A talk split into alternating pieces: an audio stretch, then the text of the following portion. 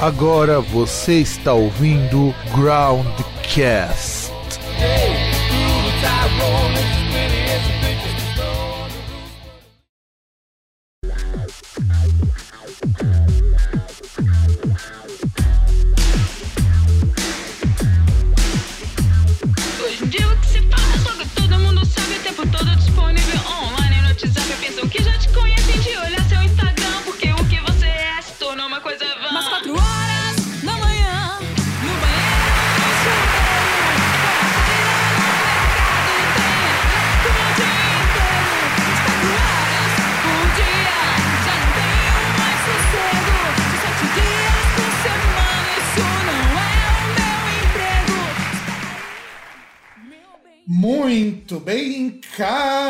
Ouvintes, caras ouvintes do meu, do seu e do nosso programa Groundcast. Estamos com um programa especial de entrevistas, estamos no programa número 50. Quem diria que o- a minha série de entrevistas duraria tanto tempo? 50 programas, desde a primeira vez lá, quando eu entrevistei a Dani Nodo no Shadowside, uma pessoa muito legal. E veja só, programa no 50 também com uma mulher. Se apresenta aí para as pessoas, Laura. Oi, eu sou a Laura Lani, sou cantora, compositora e várias outras coisas mais aqui de Minas Gerais. É, moro aqui na região metropolitana de Belo Horizonte, faço um rock and roll aí, é, autoral aí. Aliás, eu fico, assim, quando eu fui olhar suas fotos promocionais, né, que eu normalmente uso pra compor os, as capas dos episódios, eu acho uma pena não ter uma foto da, daquele jeito que você com esse cabelo rosa, porque eu acho que tá maravilhoso, viu? Nossa, não tem foto com cabelo rosa? Não, pelo menos pra mim parece tá mais claro, a não ser que seja muita luz, sabe? Ai, deve ter mandado. Eu, eu vou falar com o Romeu. Porque, porque as fotos ter- que eu Ele tenho. deve ter mandado preto e branco. Eu tenho umas fotos. É que são muito boas as fotos, estão muito boas, mas eu acho assim fantástico quando tem esse, essa coisa um pouco diferentona, sabe? Aham. Nossa, eu adoro meu cabelo rosa, sim. Me achei. Eu acho que eu nasci para ter cabelo rosa. Não, eu acho correto. Preto foi só um, um- um problema lá na Matrix que já foi solucionado. Não, mas é, não, mas isso, eu- isso eu acho legal. E assim, é muito difícil. Agora vamos falar aqui para o nosso ouvintão. Recebemos bandas com mulheres, assim, é difícil que eu consegui entrar em contato e, assim, eu não culpo, tá, de ser assim difícil. Eu acho uma pena pouca visibilidade porque as moças lá da, da União das Minas do Underground, elas conseguiram catalogar, tem mais de 900 bandas com mulher na formação. Então, quer dizer, como que a gente não consegue ter acesso a isso? Eu acho isso uma pena. Eu queria começar então a entrevista perguntando isso pra ti. Como que você sente que essa coisa de dessa pouca é, eu não gosto muito de usar o termo representatividade para essas coisas, porque eu acho que tá tão desgastado com outras situações, mas eu não tô conseguindo achar um termo melhor. Mas como que você acha que tem tão pouca gente sabendo que tem banda com mulher? Ai, deixa eu pensar nisso, assim. Eu acho que tem pouco, tipo assim, no cenário, assim, do que eu já fiz, do que eu já participei, eu acho que tem mesmo poucas mulheres. Eu acho que é, tocar esses, esse cenário da música, eu acho que culturalmente não é muito incentivado para as mulheres. Igual assim, a música entrou para mim como, como hobby na adolescência, assim como skate. Opa! E os meus, meus amigos são homens. Co- Como que é essa aí do skate? Essa do skate fiquei interessado. Conte- Conte-nos mais. Então, o skate e o rock entraram mais ou menos na mesma época, né? O violão também, assim, lá pelos 12 anos, eu acho que eu, eu ganhei, eu ganhei meu violão lá pelos 12 anos, né? E comecei a andar de skate pelos 13 anos. Então, teve muito junto essa questão do rock com o skate, a galera era a mesma. E assim, essa questão de ir pra rua, de trocar CD, de estar lá na praça. Eu, eu cresci no interior de Minas, numa cidade que chama Guanhães, que eu considero assim, eu nasci em Belo Horizonte, morei em várias cidades do, do interior de Minas, né? Sou meio nômade e, e passei a maior parte do tempo da minha adolescência na, em Guanhães. E foi lá que eu aprendi a, a andar de skate, que eu aprendi a escutar rock, que eu aprendi a tocar, né? Então eu acho que tem muito a ver com a cultura mesmo, assim. Eu acho que é mais difícil para a mulher, assim, É, eu acho que também é do perfil também, os homens são mais ligados técnicas de, de tipo assim, de estar tá desenvolvendo uma habilidade e tal. Então eu acho que tem a ver com isso. Eu acho que o rock também, pela questão que é um, um estilo underground, que tipo assim, é uma catarse para as revoltas, para os questionamentos sociais que a gente tem. Então eu acho que culturalmente também é, as mulheres não são muito incentivadas a estar nesse papel, né? Eu acho que tem sempre o fantástico mundo cor-de-rosa. É, eu brinco com minhas amigas, porque o pânico da gente é o fantástico mundo cor-de-rosa, porque a gente não se enquadra bem, né?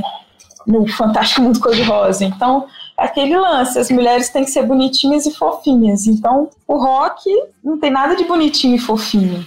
Ó, até tem, mas não é exatamente o que as pessoas esperam. Vídeo baby metal, né? É, não é exatamente o que as pessoas esperam. A questão, assim, pode ser bonitinho e fofinho, mas às vezes tem um questionamento, tem a questão social sempre, assim, a questão de marginal sempre, né? Eu acho que nós do rock todos somos marginais, é um estilo de vida, não é um estilo de música, de pessoas que não se conformam. E esse não se conformar é muitas coisas, entendeu? Eu acho que as mulheres são levadas muitas vezes a se conformar, na maioria das vezes. Então, assim, é, é difícil todas, ser. Né? É. quase todas. Infelizmente.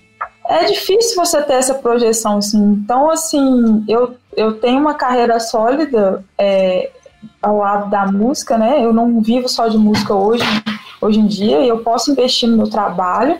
E as coisas só começaram a, a, a dar certo para mim quando eu coloquei a, a, cara no sol como Laura Lane, como o meu projeto solo, entendeu? Porque, assim, não, não rolava, assim, é, é, é, tipo assim, você é uma força mais fraca, sabe? Você, você tá ali, assim, às vezes você não consegue muito colocar sua opinião e, e não, às vezes, tipo assim, a galera do rock, principalmente, é muito gente boa, é, mas a gente culturalmente tem essa questão de inconscientemente você acha que a mulher é mais frágil, você acha que você releva é, um pouco as opiniões, é, é aquele negócio assim de estar tá mais coadjuvante mesmo, né? Como se você fosse um, um, uma composição do cenário e nunca protagonista. Então, para mim começou a dar certo quando eu vi que eu tinha uma coisa minha, que a galera que eu tocava antes não estava embarcando na mesma viagem, e eu falei assim, ó, vou colocar o meu nome, porque aí eu faço do jeito que eu quiser e tipo assim e, e, fica mais fácil assim.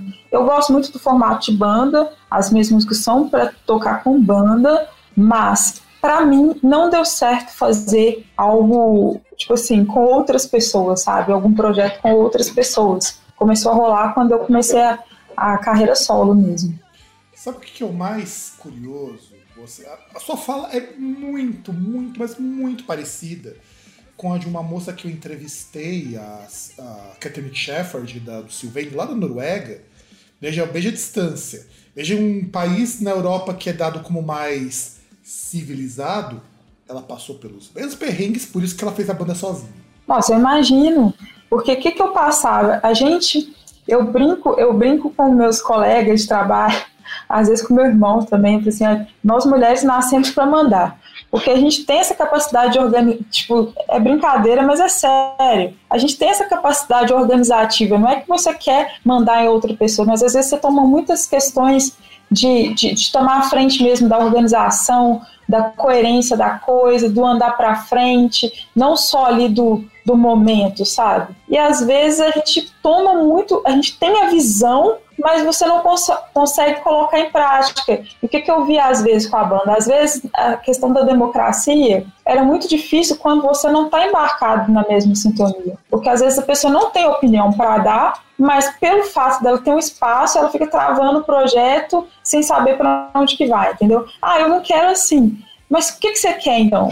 Entendeu? E nunca chega a lugar nenhum. E, e eu me encontrei assim também, eu vi, eu vi que eu precisava do meu projeto porque eu tenho é, algumas questões que eu quero abordar nas minhas letras, e eu quero trazer para o rock também uma, um prisma mais feminino, da visão feminina, sabe? Porque eu acho que falta no rock também. A questão é que você fala, a palavra é representatividade mesmo. Por quê? É um estilo E assim, eu entendo que você falou que às vezes tá até chato esses, esses movimentos, esses termos. Eu também não tenho muita paciência, não. Eu sou bem assim, eu sou bem filósofa independente. Eu acredito nas minhas coisas, não gosto muito de corrente, essas coisas, tipo assim, de linhas de pensamento. Eu gosto de, formar as minhas próprias. E, e eu acho que é tipo assim, é bem cultural mesmo, não é nem ah, porque ah, tem o vilão e o, e o mocinho, os vilões e as mocinhas, que a, que a sociedade é machista, e isso, e assim, e uma, os machistas ficam parecendo que são só os homens. Isso me irrita um pouco, porque o que, eu, o que mais me prejudicou muitas vezes foram as mulheres machistas que eu encontrei na minha vida, por incrível que pareça. Tem muita mulher que é machista e tem muito homem muito legal que assim que, que os homens são ótimos para trabalhar junto, para fazer parceria, para desenvolver uma, uma atividade e tal. E eu acho que tinha que acabar com esse negócio assim de, de colocar as pessoas de um lado e do outro, sabe? É, você pode ser as duas coisas. Igual eu, assim, muitas pessoas me considerariam ah, feministas, vamos colocar assim os termos, né, que estão na moda agora. Mas em vários momentos eu, eu, eu, fui machista também.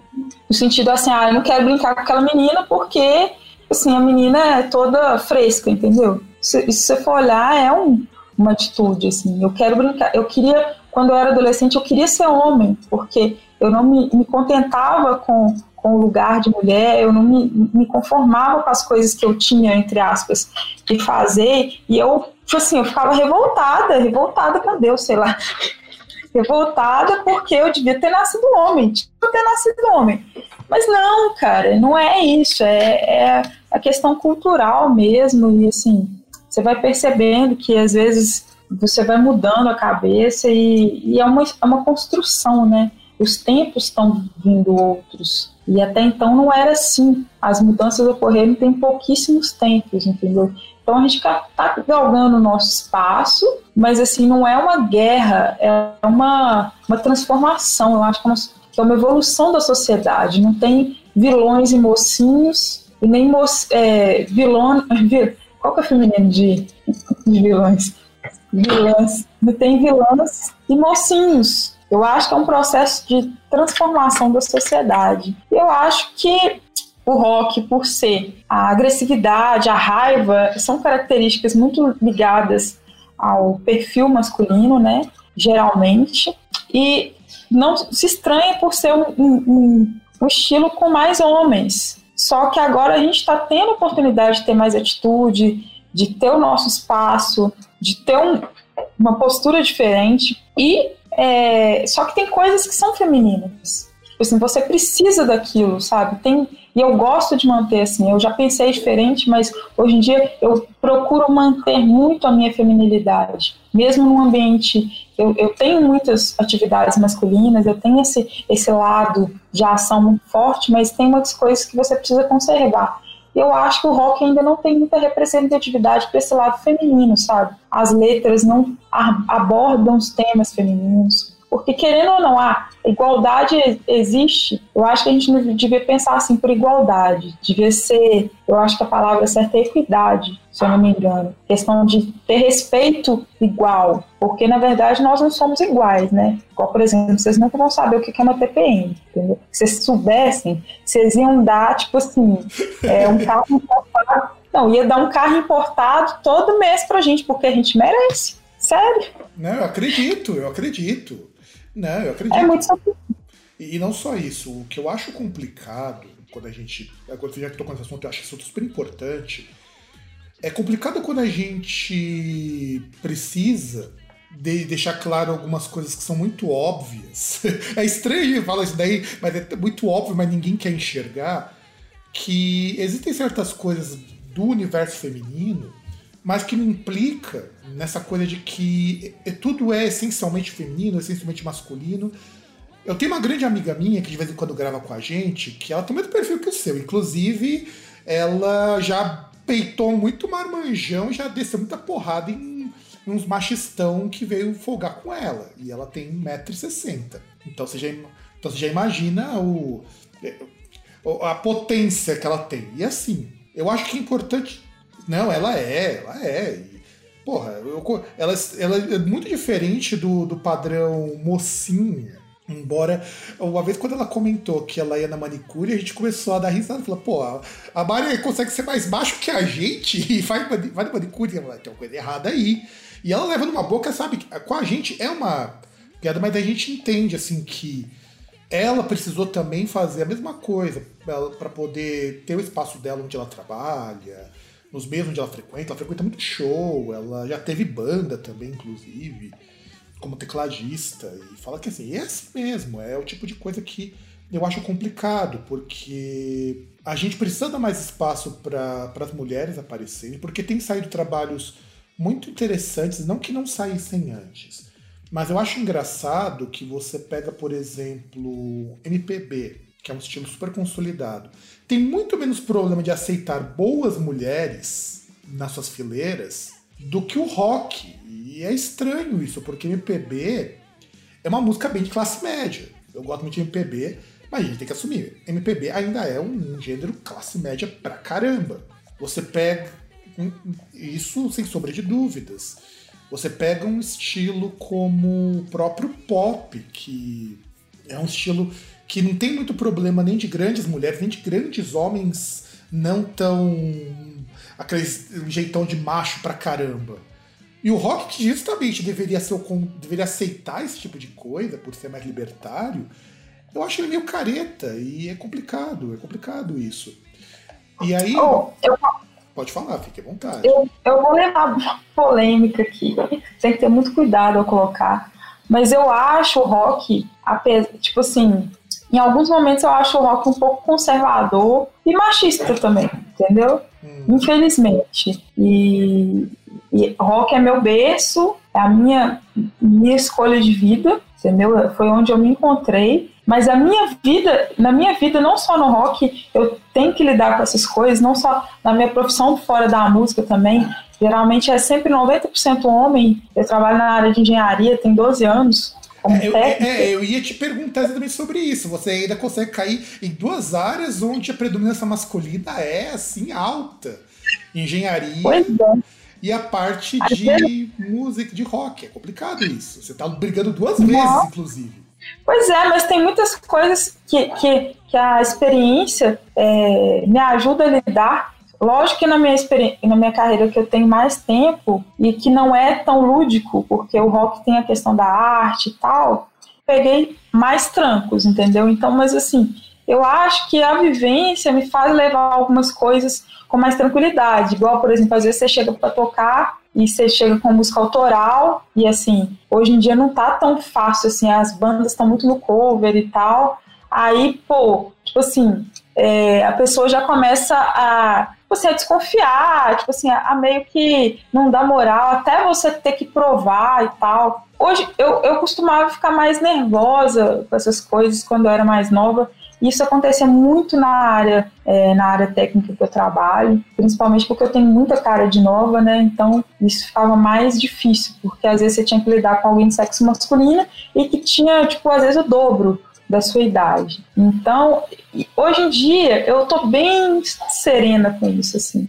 Eu, eu racho os bicos quando eu vejo a pessoa com preconceito, sabe? Achando que você é alguma coisa que você não é, e a pessoa não sabe a sua história, não sabe a sua bagagem. Assim, eu costumo, eu acho que com o tempo eu fui aprendendo a lidar com isso, assim. Não foi nenhuma coisa assim que, ah, eu cheguei a, eu cheguei à conclusão que não vale a pena. Eu sou nada. Não, você cansou de ver tantas vezes a mesma atitude e você chega à conclusão que o ser humano é assim. Pessoas boas e ruins têm a mesma atitude. Pessoas boas e ruins têm atitudes machistas, boas e ruins, e às vezes tem, com, tem a ver com a criação da pessoa, família, contexto que ela cresceu. Então ela vai estranhar uma postura diferente, entendeu? Então hoje em dia eu acho que trabalhar nessa essa, é, essa experiência aí me, me ajudou. Essa experiência aí no universo masculino me, me ajudou no rock, assim.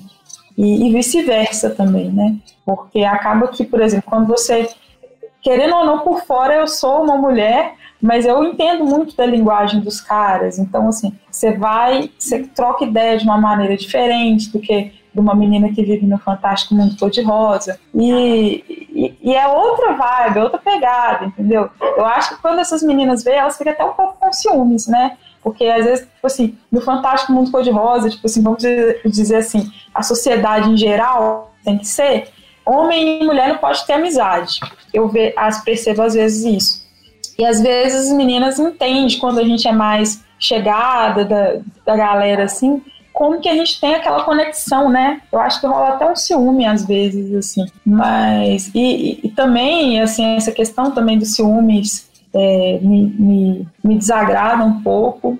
E, e, é difícil lidar com, com, essa, com essa questão feminina do, dos ciúmes, né? Dessa disputa, que é uma realidade que eu também não julgo, eu acho que é uma questão do, do jeito, da estrutura social mesmo. Pensa para você ver, os homens são acostumados a trabalhar em, em, equipe, desde a guerra até na empresa. Aí se você pensar que as mulheres até 30 anos atrás ficavam em casa sozinhas, e elas eram assim, as, as, as onipresentes, era dona da casa e mandava na porra toda e, tipo assim, não tinha ninguém para disputar e nem para dividir as coisas com elas, que é uma coisa muito injusta, muito Tipo, não é tipo assim, muito pesado, mas também justifica a construção mental desse padrão feminino. Por mais que ele seja destrutivo e tóxico, muito tóxico, principalmente quando você é uma mulher que está tentando fazer diferente, e você vê várias outras competindo e às vezes não apoiando, às vezes até jogando contra, sabe? E mas assim, hoje em dia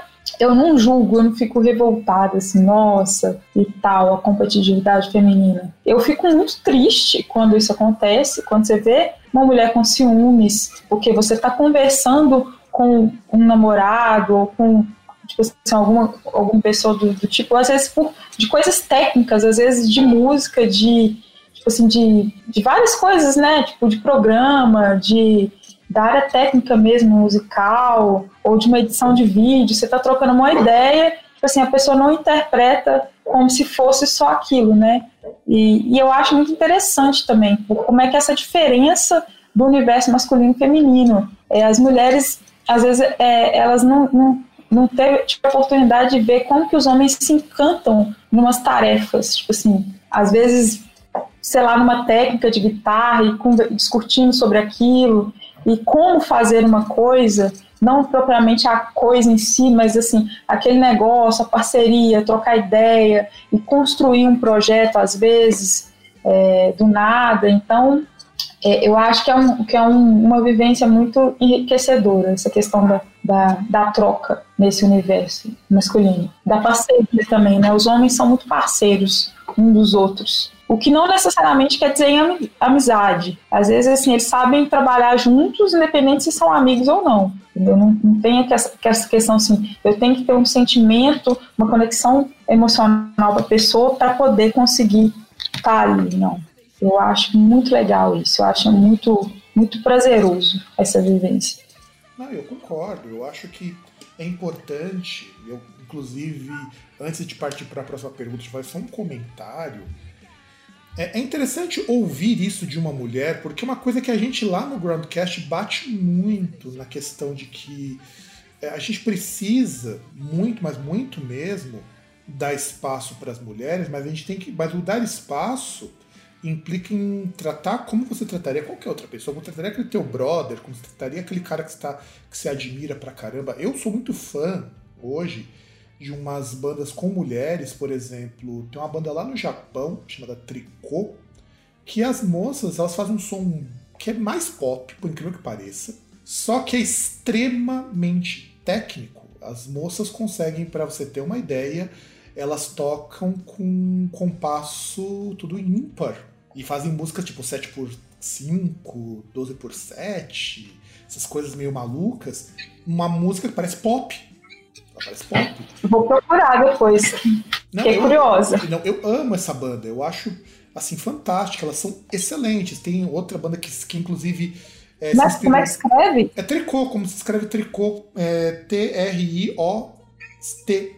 Só que tem tudo em minúsculo e, e, dá uma procurada, porque às vezes o Google dá uma enganada. Procura no, em algum streaming que é mais fácil. E é uma banda muito boa, elas, as minas do Paranoid Void, que são ainda mais técnicas.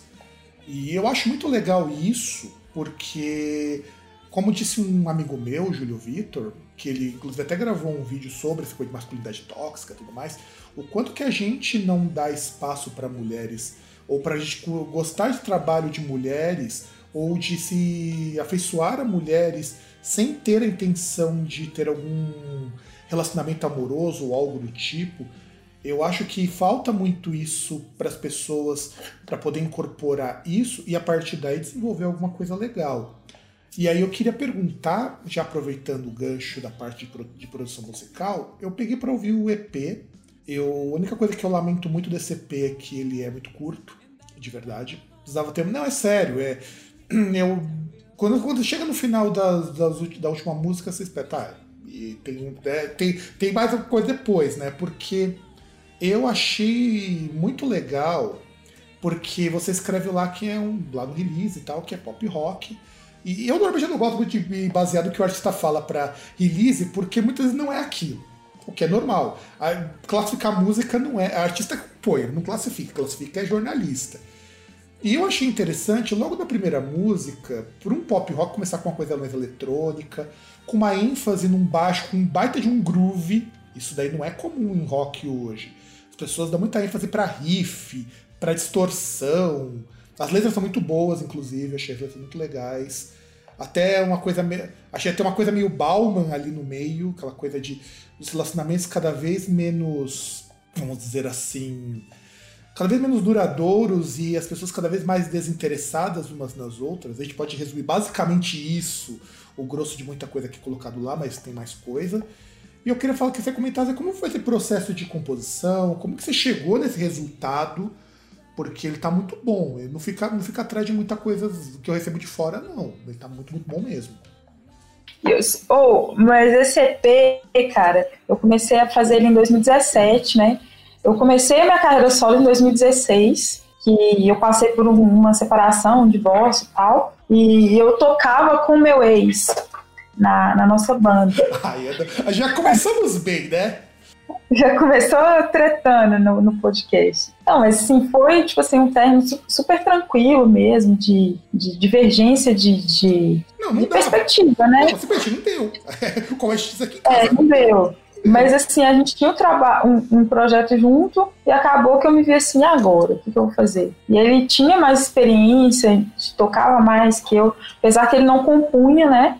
E, e, e, eu tava batendo essa tecla com a banda, da gente mexer com a música autoral, é, chamando alguns amigos para tentar fazer alguma coisa junto. Aí chegou nesse processo assim de fim de si e eu comecei um processo novo, assim, eu comecei a, a buscar corrigir minhas, as, as minhas letras, que eu tinha muita, eu tinha muita dificuldade de compor em português porque a maioria das minhas referências é, são internacionais, né? Então, assim, eu tive que fazer um estudo na época para me entender por que, que eu não, não conseguia compor em português. Eu fiz até um curso gratuito naquela Curse Array da, da Berkeley. Eu não peguei certificado, não, mas eu, deu para tirar muita coisa legal e, e foi uma busca. Foi, foi para uma busca para começar, para melhorar meu inglês, para aprender a compor em português para entender essa minha musicalidade e acabou que surgiu um, um, projeto, uma produção de um show com um amigo meu, que ele tinha me chamado para fazer covers, né?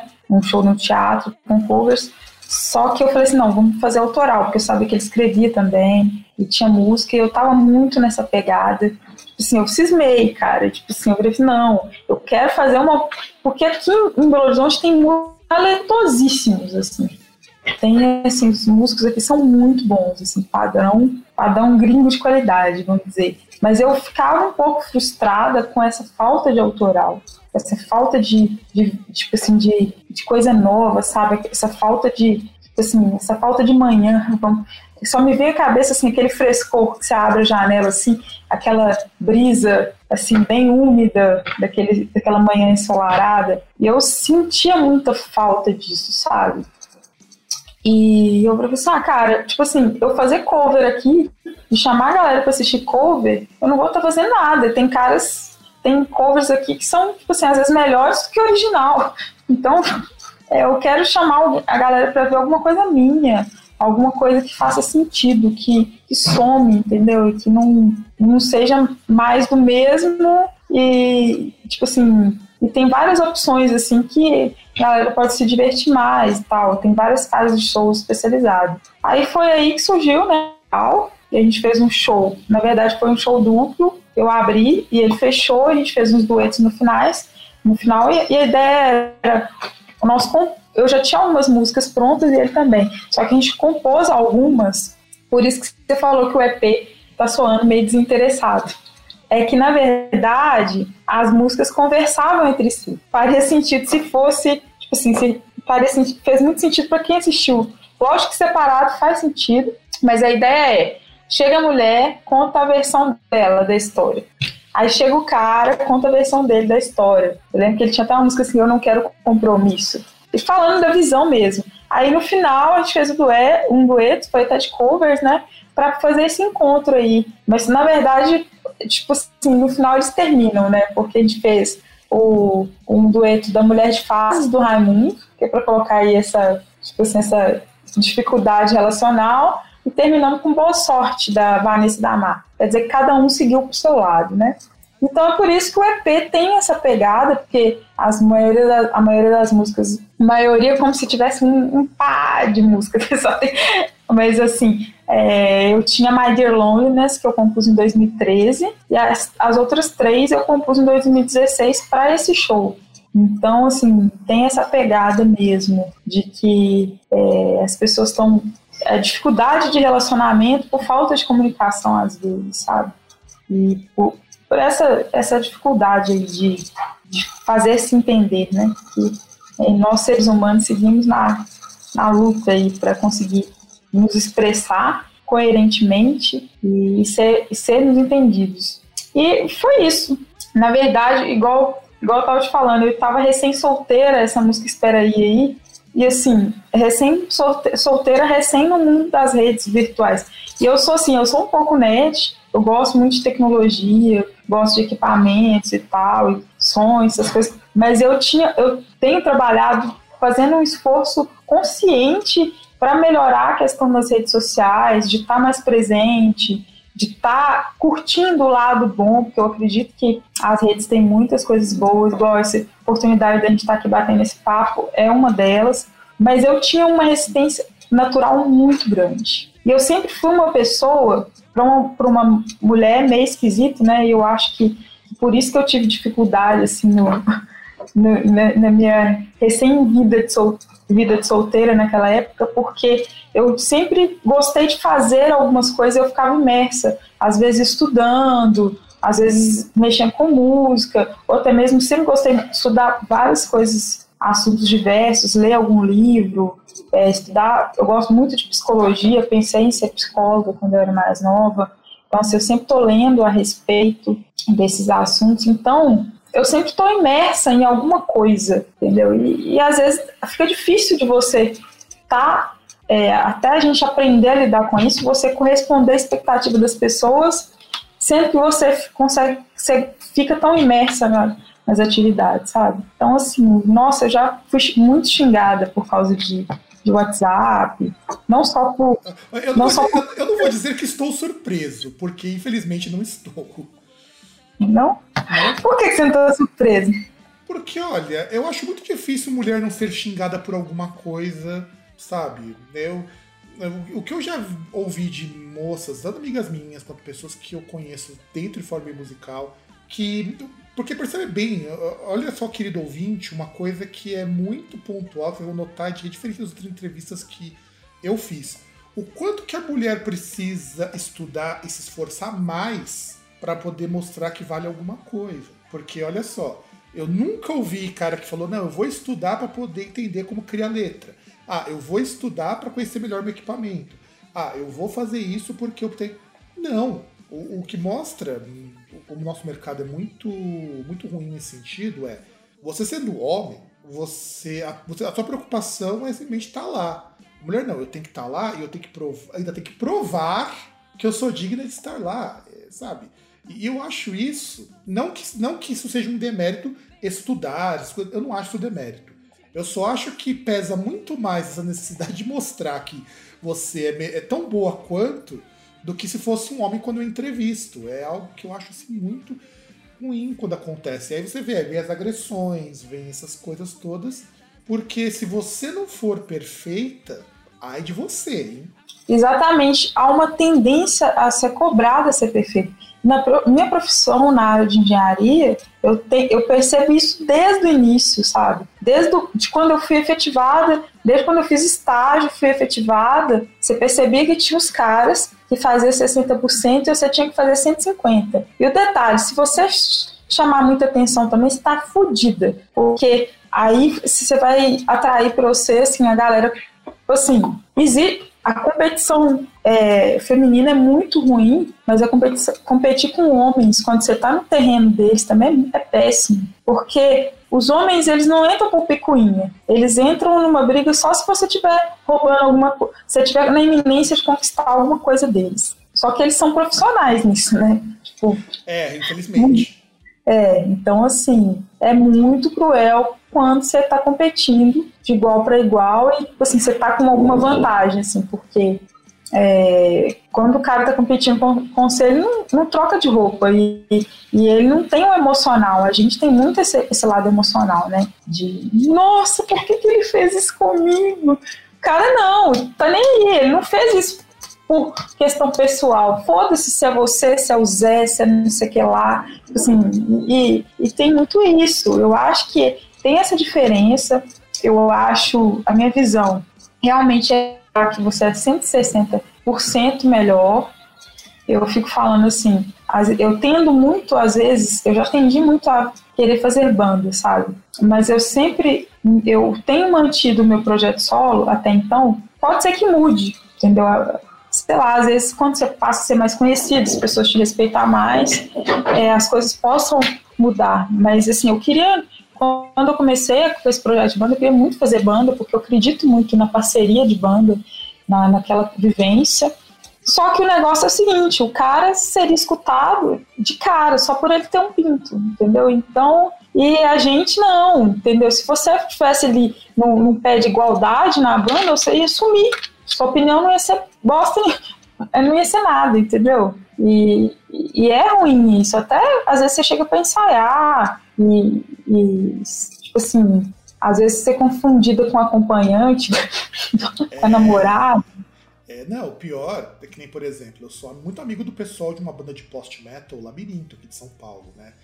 E a banda é basicamente do Eric e da Muriel, que eles são casados e ele é guitarrista e ele é baterista. O pessoal vai ver, eu quando, eu, quando ela deu essa entrevista e quando ela comentou comigo isso, eu fiquei tão sem graça, porque quando o pessoal ouve o CD, puta, até acabou em bateria, ela toca bem pra caramba, ela estudou anos para fazer aquilo. Ela estuda técnica de composição musical, a mulher é foda. Inclusive, e ela é, tem tipo um metro e meio e leva as próprias caixas de som, porque os caras não tem hold. Eu fiquei, fiquei, fiquei pasmo quando eu via isso. Gente ia jogar RPG lá junto com o pessoal e ela ia tirando as caixas e arrumando lá o estúdio que eles tinham acabado de ensaiar, né?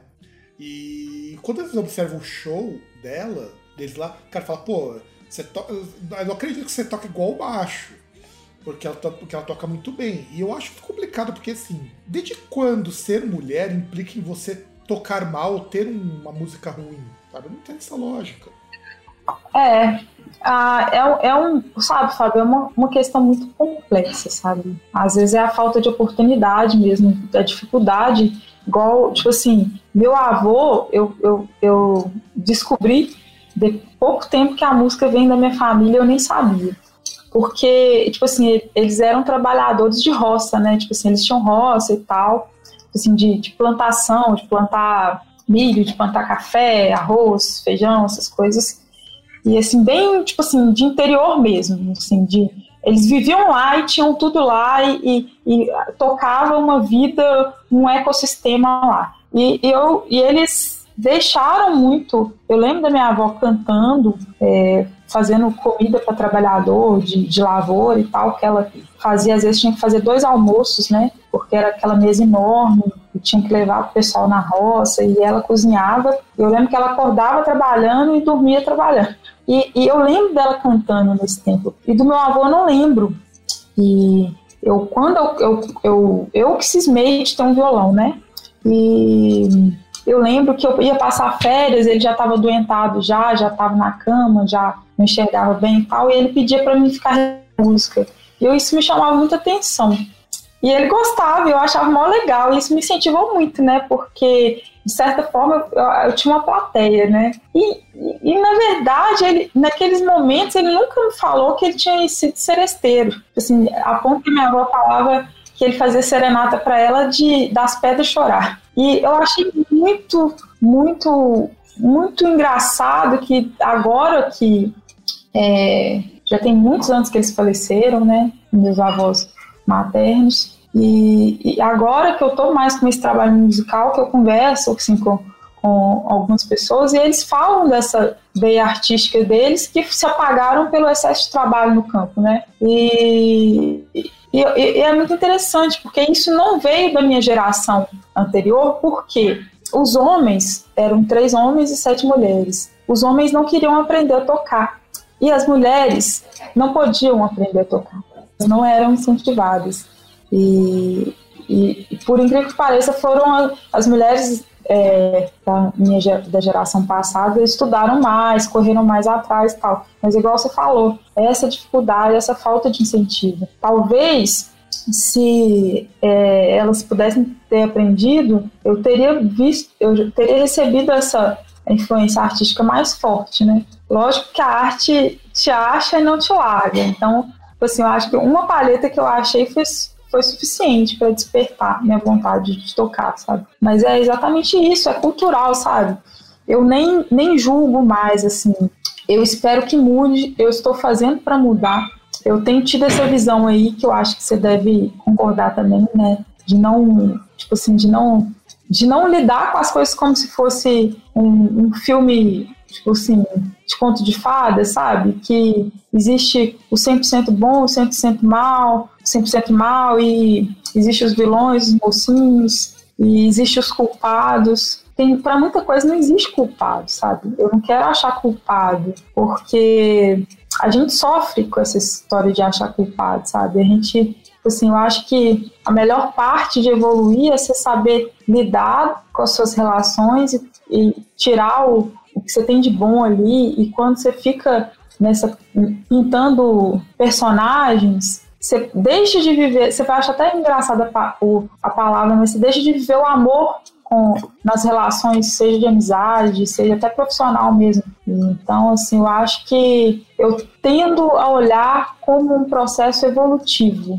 que a gente está, então a gente está discutindo, tem que discutir sim, tem que ver as coisas que são erradas, não é que que é errada, tipo assim, quem estava para trás aí, nossos antepassados, quem veio primeiro, fizeram o melhor que eles fizeram, mas agora já não serve mais, entendeu? Eu não sou a geração passada que não podia aprender a tocar violão, entendeu?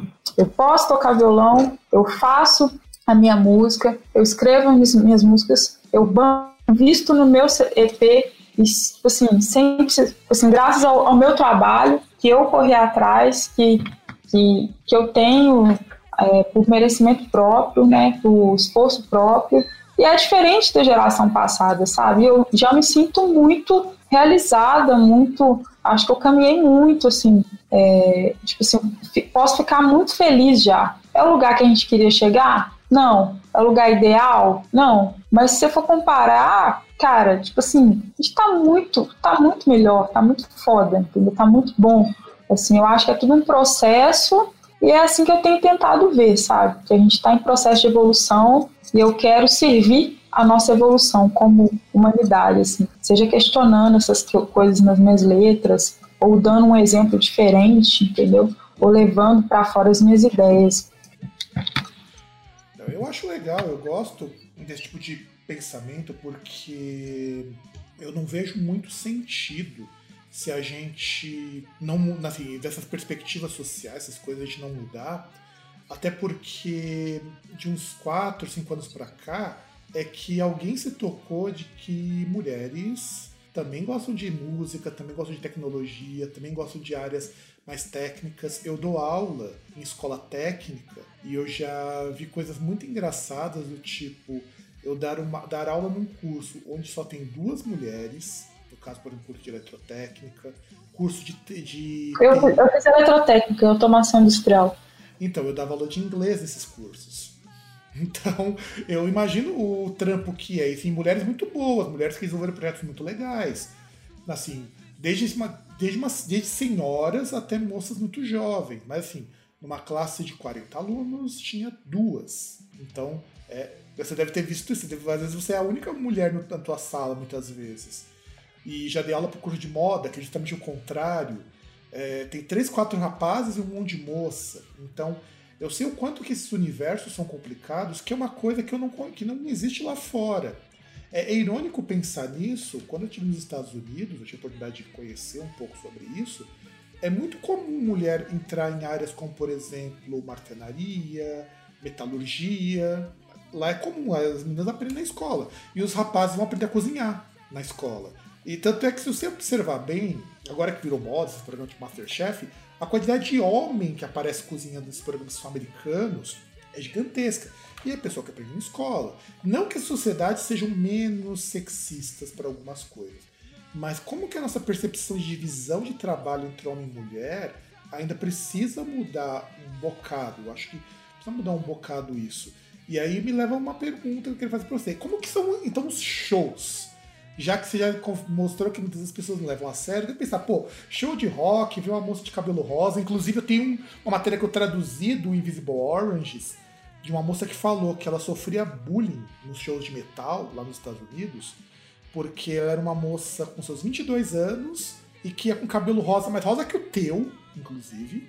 E o pessoal achava que ela não podia curtir um show do Slayer. Tinha, gente. Então, como que é a re- reação das pessoas? Como que é o show quando você chega lá? O que, conte como que foi. E, se você tiver algum episódio pitoresco da sua carreira, seria, seria interessante, desde que possa ser compartilhado. Cara, tipo assim, a questão do show, eu acho que pra mim, artisticamente, onde eu mais me encontro é no palco, sabe? E eu nem sabia disso antes de, assim, de tocar pra muita gente, antes de tocar pra 300 pessoas. Eu, eu, eu descobri assim, aí de repente passa, tá lá na porra toda, você pensa, gente, eu nasci pra isso daqui, nem sabia, nem desconfiava. Eu não sei, eu tenho, se eu entro em transe no palco, sabe? Eu acho que ali eu acho que é uma coisa muito. A palavra é sexual mesmo, sabe? É uma energia muito de troca, assim, com a plateia. É uma energia muito, muito louca. E, assim, eu acho que eu seduzo muito bem no palco, vamos dizer assim. E, e eu, eu acho que a, a recepção das pessoas em relação a mim no palco é positiva, porque tem a questão da sensualidade também, que eu não nego na, na minha performance. Eu procuro roupas mais femininas e tal. Eu acho que as mulheres têm isso. É uma característica feminina e é aquele negócio. não, não- é, é- é equidade de respeito, eu acho que tem que ter respeito sempre, mas é uma característica minha, que eu gosto. Se eu não gostasse, tudo bem, mas eu gosto de usar uma roupa bonita, eu gosto de- do cabelo rosa, nem por isso eu vou deixar de bater cabeça e de, tipo assim, de, de entrar no mote quando eu tô no público, entendeu? Então, eu acho que nos meus shows, é, tipo assim, eu percebo uma recepção boa, assim, na questão, e principalmente pela essa questão do.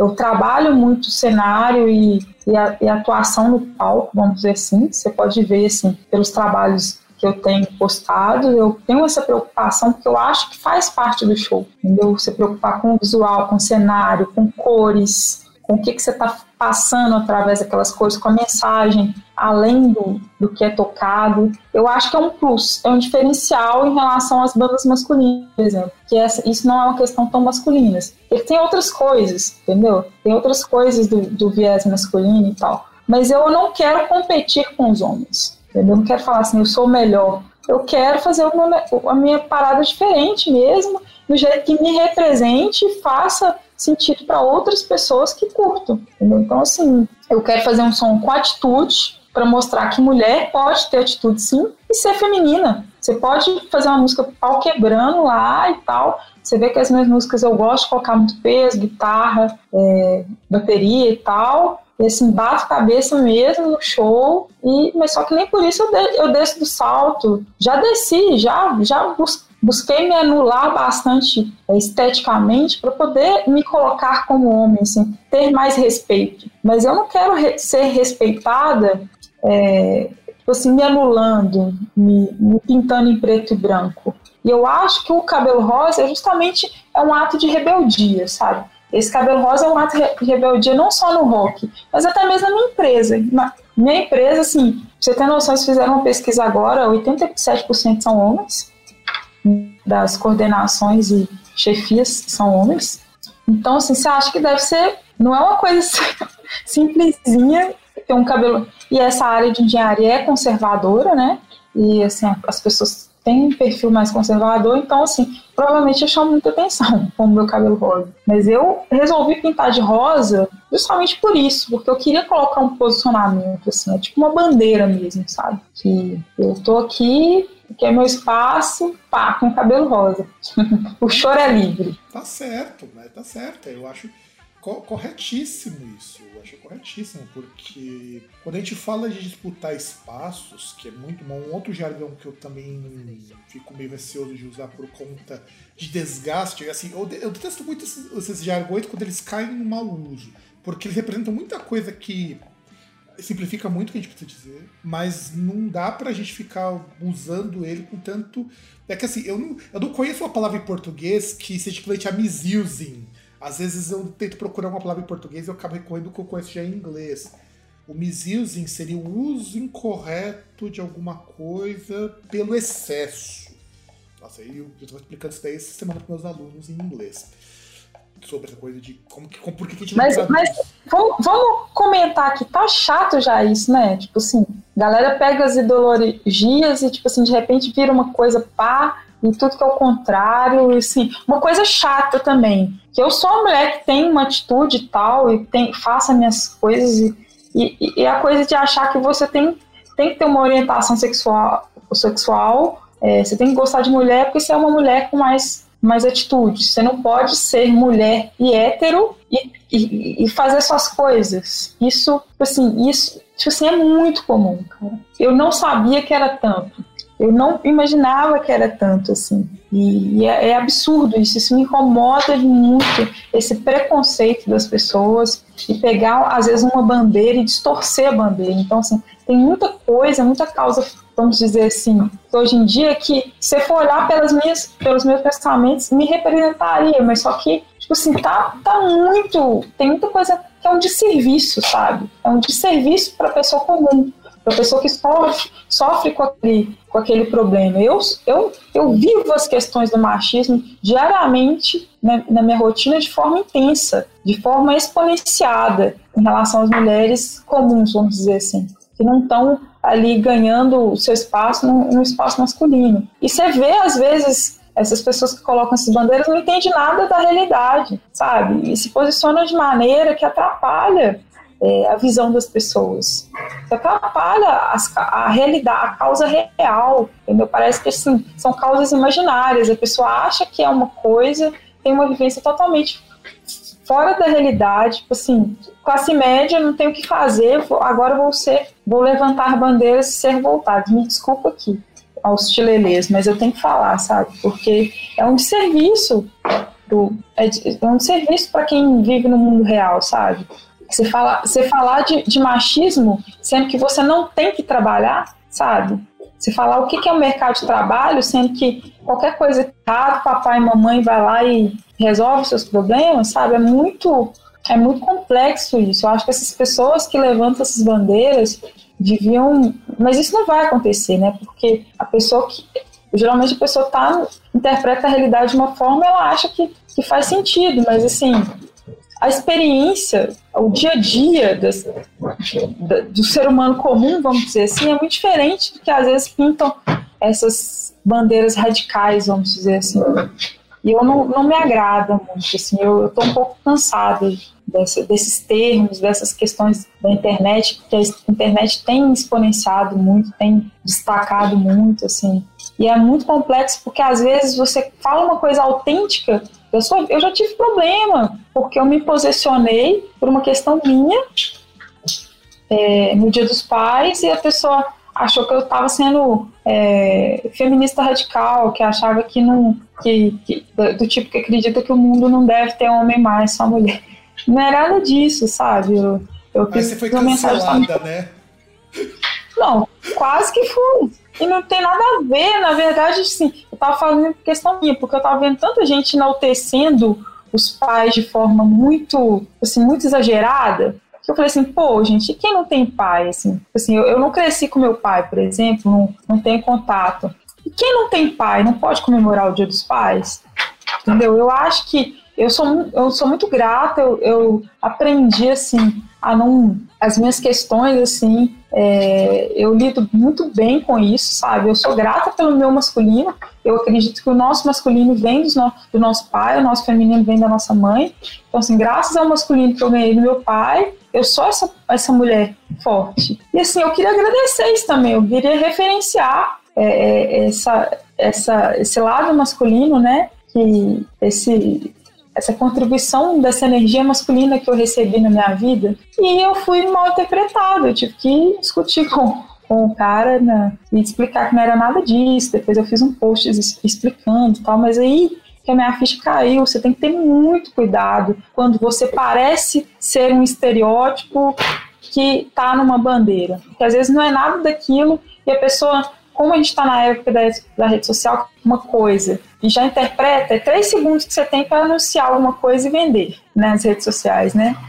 Então as pessoas estão acostumando com isso, é muito grave. E entra numa outra coisa, a gente tem que, a gente tem que é, refletir como que a gente está absorvendo estímulo. A gente está muito reativo, a gente está muito preconceituoso. A gente já vê uma coisa, a gente já julga que é aquilo e antes de conhecer. E, e é isso, assim, é, essa questão das, das bandeiras aí. Eu não, eu não levanto nenhuma, eu, sabe, eu, eu levanto a bandeira Laura Land.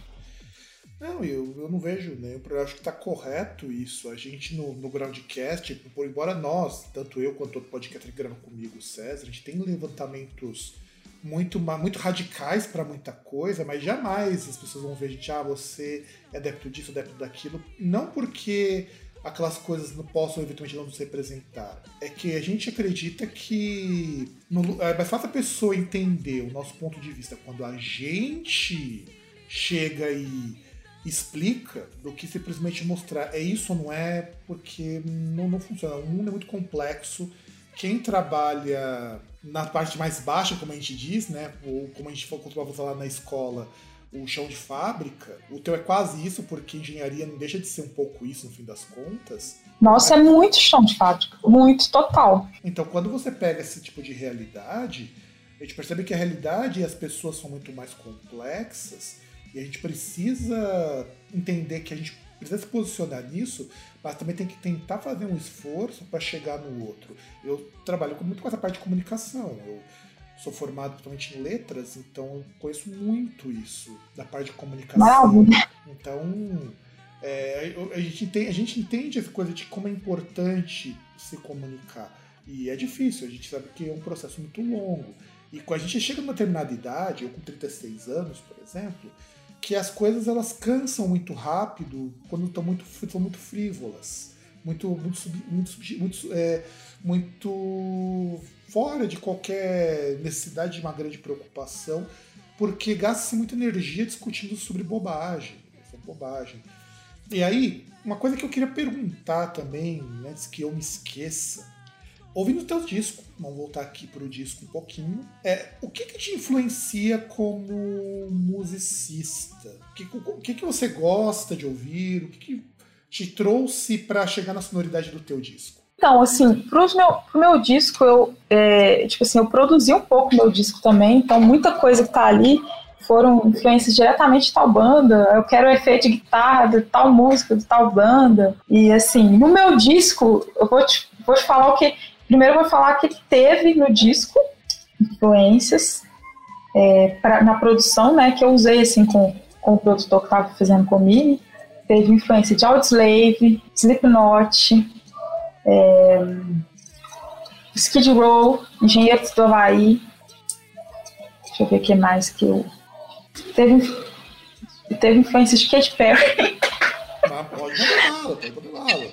A gente não tem preconceito com isso, não. O, gra o Groundcast, acredite, acredite, eu, como um grande fã de música experimental, se tem uma coisa que eu não julgo, é o que as pessoas se influenciam.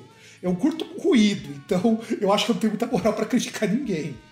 Pois é, então foi, foi muita coisa que eu usei assim como referência. Ah, eu queria um, um efeito que tá assim, um, efeito assado, uma bateria assim, uma bateria assada. Agora esse, o próximo álbum vai ter umas, umas, umas influências bem interessantes. Agora, assim, lógico que uma referência pontual ou outra não foge muito do que do, das suas referências pessoais. Eu tenho muita referência em Alanis Morissette, é, Foo Fighters, é, uma banda assim que me influencia muito. É a época. Eu acho que eu não usei referência musical é, direta no, naquela música. Eu acho engraçado que o cara fez a resenha e, e falou que eu tenho que a música My Dear Loneliness lembra um pouco Evanescence. Mas assim, eu não tenho uma referência Evanescence. É, mas assim, eu escutei, eu escuto muito uma das minhas bandas favoritas é a época Hailstorm também, eu acho que saiu um pouco, é, porque eu escuto muito Hailstorm. Tem uma puta referência na banda. É o tipo de som assim, que eu acho que eu me aproximo. O mais engraçado, assim, que o resultado final às vezes não tem nada a ver com suas referências, né? Às vezes a galera fala assim, nossa, você parece com tal artista.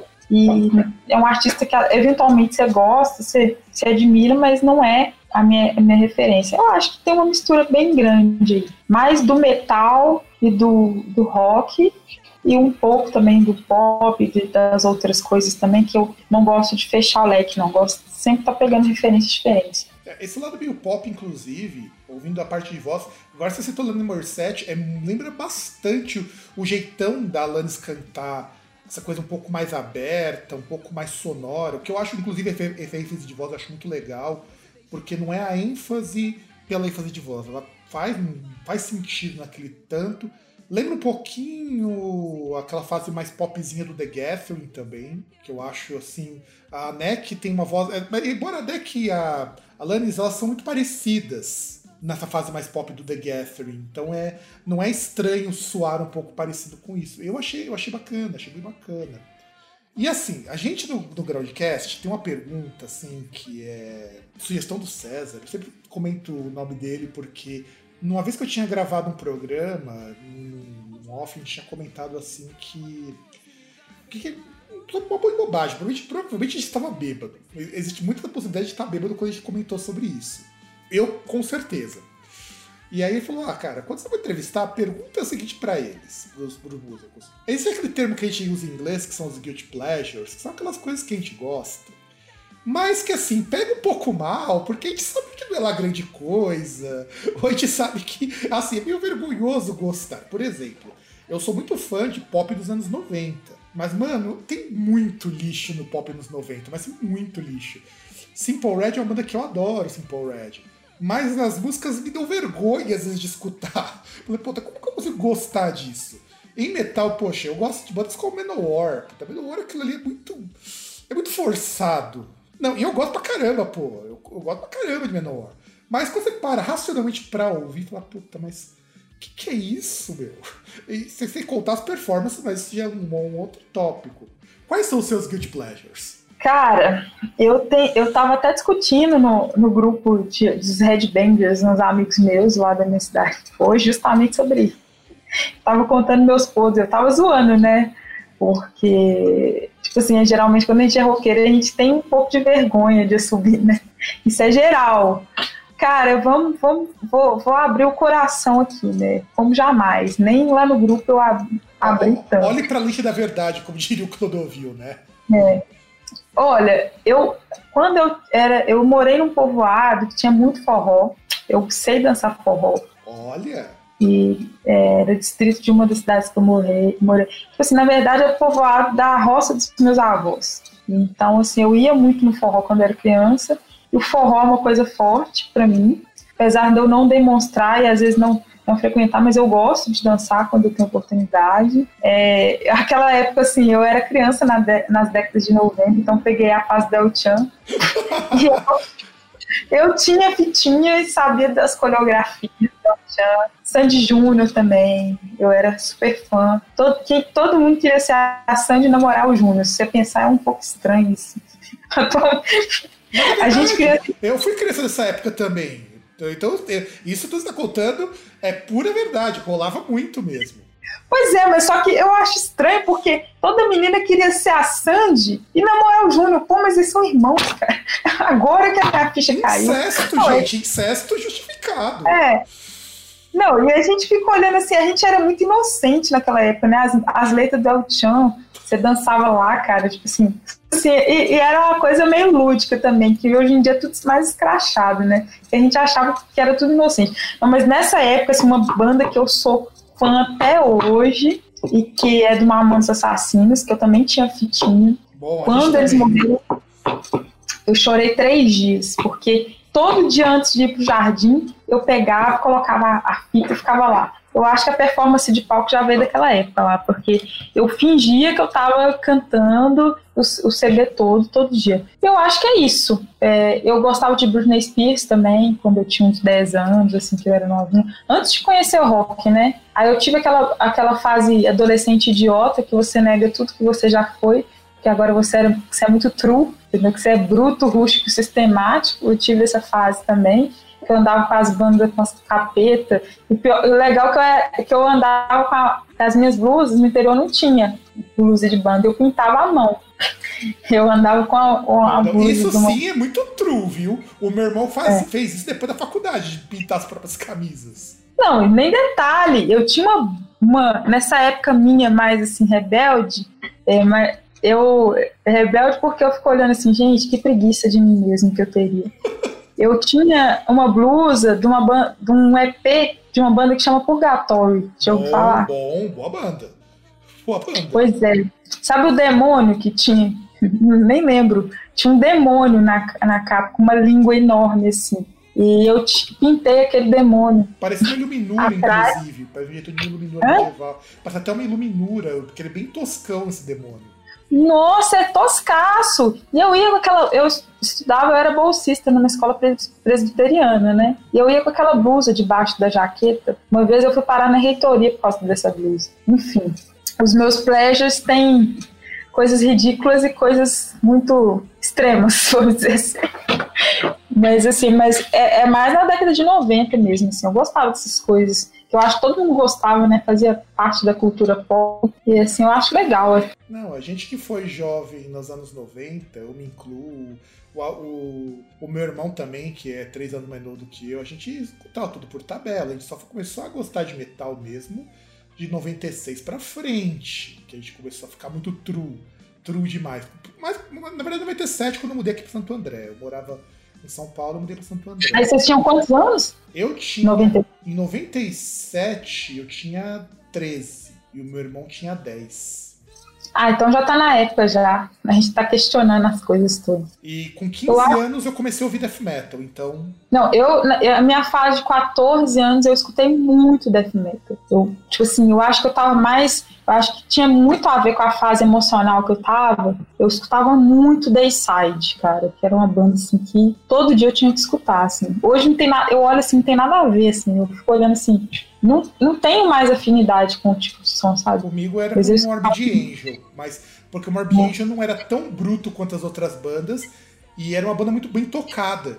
Então eu, pre- eu preferia Eu- Morbid Angel, Morbid Angel, Death, que eu fui conhecer depois. Só Nossa, Def, Def total, assim, até hoje, né? Tipo, eu acho assim que Def, ó, é, Arch Enemy, meu primeiro CD, meu primeiro CD original foi do Arch Enemy, eu juntei dinheiro o ano inteiro, isso, esse foi o ano de 2003. E pra conseguir comprar ele em novembro, cara. Nossa, o tanto que eu escutei aquele CD. E eu, eu queria fazer gutural, né?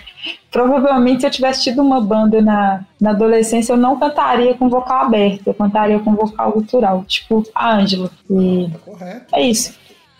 Não, eu acho que meu, tem uns pleasures atuais, assim. Eu sou muito fã da Shania Twain, não, mas ela é uma fãzá. Eu gosto muito da voz dela, eu acho a voz dela fantástica. Inclusive, recentemente ela voltou a ficar mais presente na mídia. Eu achei bem legal, porque ela amadureceu muito bem. Eu acho que quando eu conheci a Shania Twain, eu era bem novo. E era na época justamente que eu, que eu era true demais pra curtir pop.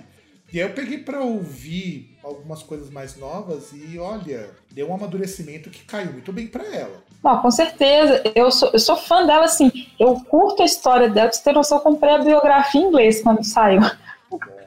E assim, é uma pessoa, eu, eu acho muito doida a história dela, assim. Eu acho que, eu, pelo contrário, a face dela mais atual, não tô me identificando, mas questão de letra, eu hoje em dia eu primo, você também que, que, que é ligado nessa área de, de português, de, de inglês, de, de letras, isso para mim é muito foda. Eu acho que a, a Shania Twain ela é muito revolucionária. Se for, ela tem umas letras falando assim, é, a música dela Any man of mine, I will walk on line. Umas coisas muito feministas na década de. Vamos usar o termo, né? Na década de 90. Ela tem música sobre. falando que qualquer homem dela tem que ser assim, assim, assado.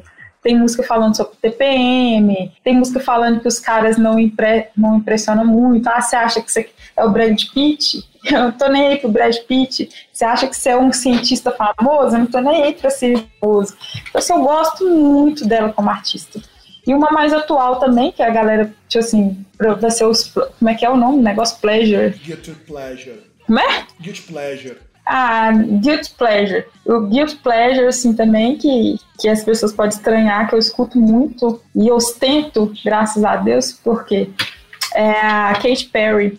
Eu acho ela uma excelente compositora, apesar de ser muito pop, né? Eu acho que é uma das coisas mais pop que eu escuto, porque a Shania Twain é muito instrumental, ela tem muito, ela é muito ligada ao country, né? E a Katy Perry, apesar dela ter, no início ser um pouco pop rock do primeiro álbum, ela tem umas, umas coisas bem legais. Eu sou muito fã daquele álbum Teenage Dream. Eu, pra mim, eu acho uma obra de arte, assim, que é um álbum com tanto de hits, sabe? E eu sou muito focada nessa questão de, de letra também, de de composição mesmo, sabe? Esse, às vezes nem tanto instrumental, apesar de eu ter uma, um viés bem instrumental por causa do rock, é, minha mãe também é, é, era, fez letras, era professora de português, e eu tinha muito livro, então essa questão do, das palavras, da composição e da, melo, da cadência da música nos versos, para mim é muito forte. E isso me prende muito quando tem, sabe?